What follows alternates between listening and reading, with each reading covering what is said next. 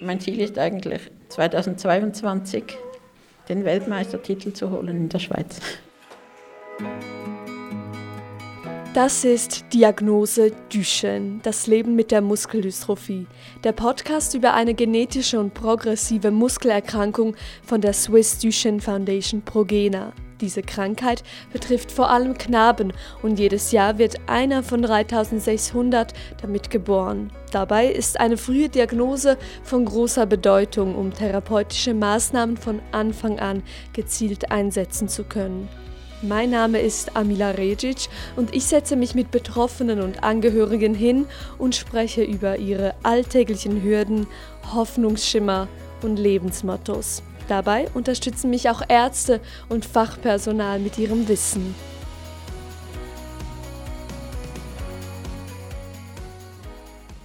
Sport mit der Muskeldystrophie Duchenne. Geht das überhaupt? Und wie. Das zeigen uns die Zürcher Iron Cats. Hinter den eisernen Katzen steckt das Power Chair Hockey und das auf höchstem nationalen Niveau. Ich habe sie in Zürich in der Mathilde Escher Stiftung besucht, um mehr über sie zu erfahren. Leider muss ich mich noch etwas wegen Corona gedulden, um wirklich einen Einblick ins Training zu bekommen. Nichtsdestotrotz konnte ich mit dem Sportchef Michael Rosche und dem Spieler Manuel sprechen. Wie sieht das ganz genau aus? Wie kann man sich so dieses Spiel vorstellen, wenn man so das normale Hockey vor einem von dem inneren Auge hat? Was sind da die Unterschiede? Ich würde sagen, es bewegen sich viele Personen auf engem Raum und versuchen, ein Tor zu machen. Also sie spielen 5 gegen 5. Es ist ein sehr dynamisches Spiel, extrem viel Bewegung. Große Wechsel. Ja,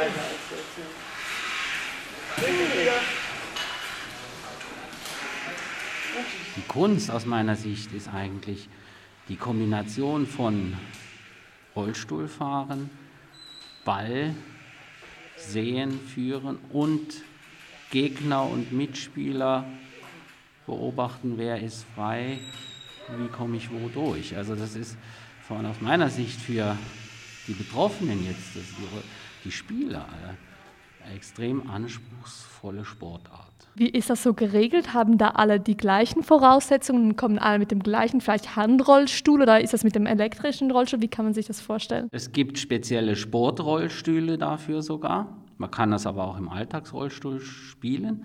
Der Unterschied ist, dass man mit dem Alltagsrollstuhl nur offiziell bis 10 Stundenkilometer fahren darf. Und im Regelwerk beim Powerchair Hockey darf man bis 15 Stundenkilometer fahren. Und das macht natürlich dann schon einen rechten Unterschied. Ist es auch vom Material her, ist er anders beschaffen oder ist das, sieht er sonst gleich aus? Da ist, sage ich mal, weniger Ballast dran, was man so im Alltag braucht. Ja, das ist optimal dann äh, optimale Sitzposition, Haltung für den Spieler und nicht viel mehr. Ein Schutzbügel noch, ja, oder andere Schutzvorrichtungen, die ein Spieler benötigt, für den Kopf zum Beispiel oder eben für die Füße. Und dann ist er relativ schlank gehalten. Er ist dann auch nicht so schwer. Das geht dann wieder in Richtung sich schnell bewegen können. Ja. Was muss man da so mitnehmen? Ich stelle mir das jetzt persönlich noch sehr schwierig vor. Man muss da schnell sein, man muss irgendwie koordinativ das gut regeln können. Wo siehst du da so die, die Challenges, um, um das wirklich gut bedienen und spielen zu können? Ja, es hat sicher verschiedene äh, Anforderungen, sage ich, an die Spieler. Und äh, sicher ein wichtiger Teil ist, dass man seinen Rollstuhl, und das ist das Sportgerät, beherrscht und weiß, was es wann macht, wie es reagiert. Man muss wissen, dass die Grundregel in dem Sport eigentlich ist, kein körperlicher Kontakt. Und der Rollstuhl zählt als Körper.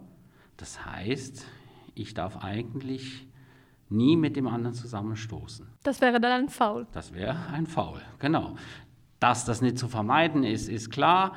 Und da gibt es natürlich dann die Regeln dazu, was bis wohin das geht äh, und wann es grobe Fouls sind und wann man es toleriert, äh, äh, je nach Vorteil für den einen oder anderen. Da gibt es ein mehrseitiges Regelwerk dann auch dazu. Aber der Grund, die Grundbotschaft ist eigentlich, dass es Sportart ohne Kontakt ist. Und das ist die große Herausforderung und deswegen sage ich, ist Ein Spieler zeichnet sich aus oder ein guter Spieler zeichnet sich aus, je besser er Rollstuhl fahren kann. Art 1. Dann Technik und Taktik. Das sind Sachen, die dann erarbeitet werden im Team, Spielzüge, Positionen, aktiv, passiv, defensiv, offensiv. Das sind alles dann die Sachen, in denen sie dann halt ausgebildet werden. Ja? Und ich sage so, die, aus meiner Sicht ist die Krönung oder die hohe Kunst dann, dass vielleicht nicht ein Spieler mit einem Handschläger das Tor macht, sondern ein Spieler mit einem T-Stick. Also eigentlich der Schwächste auf dem Feld. Was ist da ein T-Stick? T-Stick ist ein, äh, eine Schaufel, die vorne am Rollstuhl angebracht wird. Und das ist dann auch wieder für, für den Spieler natürlich, das ist die zu sehen und, und zu wissen, die ist 30 Zentimeter lang, was darf ich und was darf ich nicht. Weil der darf auch nicht alles mit dem. Genau gleich wie der Spieler mit dem Handschläger, der darf. Der Schläger ist dafür da, den Ball zu spielen und nicht den Gegner oder den Rollstuhl oder sonst was. Ja. Und äh, wenn man es dann schafft, als Mannschaft praktisch einen T-Stick-Spieler frei zu spielen und ihn den Ball auf die Schaufel zu legen und er muss den nur noch ins Tor schieben, dann ist das, und das zählt heute auch zwei Punkte. Also es gibt dann ein zwei, ein Zwei-Punkte-Tor.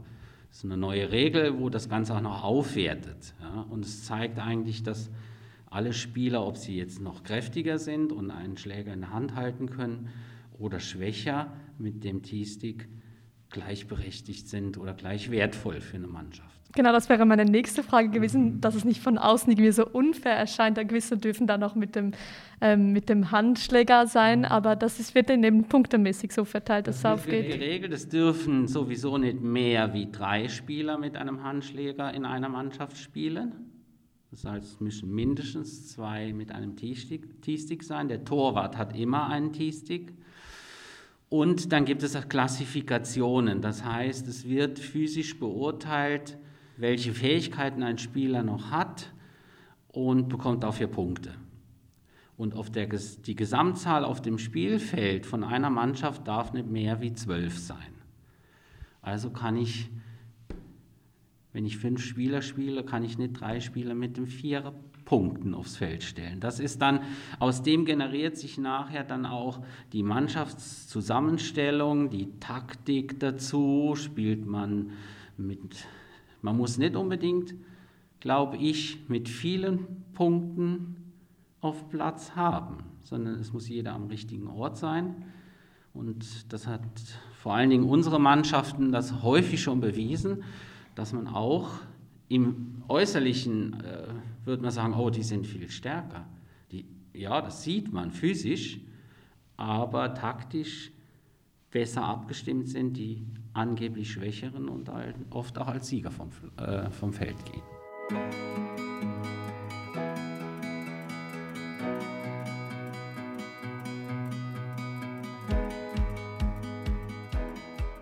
Jemand, der diese Regeln im Schlaf beherrscht, ist dieser 18-jährige Spieler. Ich bin der Manuel und bin jetzt schon zwölf Jahre hier in der Stiftung. Ich spiele Powerchair Hockey bei den Iron Cats und ich spiele sonst noch in der Nationalmannschaft. Manuel, wie bist du zu dieser Sportart gekommen? Was hat dich da gepackt? Eigentlich spiele ich, habe ich früher normales Unihockey gespielt, aber das ging jetzt leider nicht mehr.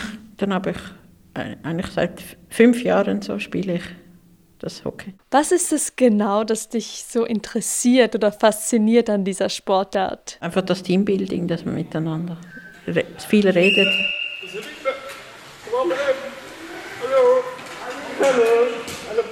Welche Position man übernehmen muss, wenn jetzt jemand dort weggefahren ist von der Position. Was waren so Schwierigkeiten für dich am Anfang? Wo hattest du am Anfang Mühe oder fiel es dir gleich ganz leicht? Ich habe am Anfang gedacht, es sei, sei sehr schwer. Ich habe eigentlich fast nie geübt und dann habe ich einfach begonnen und dann fand ich es ganz einfach. Was muss man so mitnehmen, damit man ein guter Spieler ist, deiner Meinung nach? Eigentlich muss man gut fahren können und gut mit dem Ball spielen. Man kann auch, auch mit Training das schaffen. Ich finde es schon anstrengend, wenn so ganz intensive Zweikämpfe. Wie sieht es jetzt während Corona aus? Was macht ihr da im Training? Wir haben jetzt vom Trainer sozusagen ein so einen WhatsApp-Chat gemacht. Der Trainer stellt dann uns immer eine Übung vor und dann müssen wir die nachmachen und filmen. Was sind so deine Ziele für die Zukunft? Mein Ziel ist eigentlich 2022 den Weltmeistertitel zu holen in der Schweiz.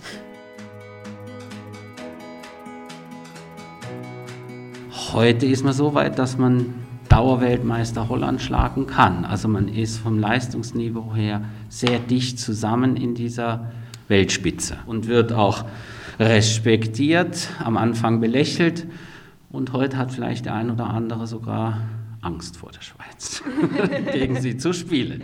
Ja. Wie sieht das aus von der körperlichen Verfassung? Ist man irgendwann, wenn der Krankheitsverlauf schon fortgeschritten ist, nicht mehr gut in der Lage, um das zu spielen? Oder geht es immer noch einfach mit eben kreativ werden und Lösungen zu finden? Wie siehst du das? Schwierige ist halt, denke ich, gerade auch bei, der, bei dem Duchenne, dass es halt natürlich wie ein progredierender Verlauf ist. Das heißt, es bauen sich immer mehr Muskeln ab. Dann kommt natürlich irgendwann auch der Tag, wo das mit der Atmung, die Atmung unterstützt werden muss durch Atemgeräte. Aber auch damit kann ein Spieler nachher weiter spielen. Das ist kein Hindernis. Ja. Wenn man dann in, die, in den Breitensport geht oder auch in den Ligabereich, da sind immer wieder Spieler mit Atemgeräten auch unterwegs. Ja. Wenn man hier ein Fazit ziehen müsste, worin siehst du genau die Wichtigkeit, dass man den Sport in Duchenne-Fällen fördert und ebenso etwas wie die Iron Cats hat und das auch weiter mit unterstützt? Der Sport für sie ist äh, ein, eine Möglichkeit, ja, auch wie frei zu sein frei und gleich zu sein wie andere. Ja? Erfolg und Niederlage äh, miteinander zu feiern oder zu, zu trauern, wie, wie man das nehmen will. Ja? Aber sie haben ein Gemeinschaftsgefühl einerseits und das persönliche Erfolgsgefühl, die Herausforderung. Sie, äh, ja, sie, sie können sich schnell bewegen, sie können was erreichen, sie können sich selber ihre Grenzen sich aufzeigen und daran arbeiten all das, wo jeder andere eigentlich auch im Sport gerne macht und auch immer wieder im Leben gefordert wird.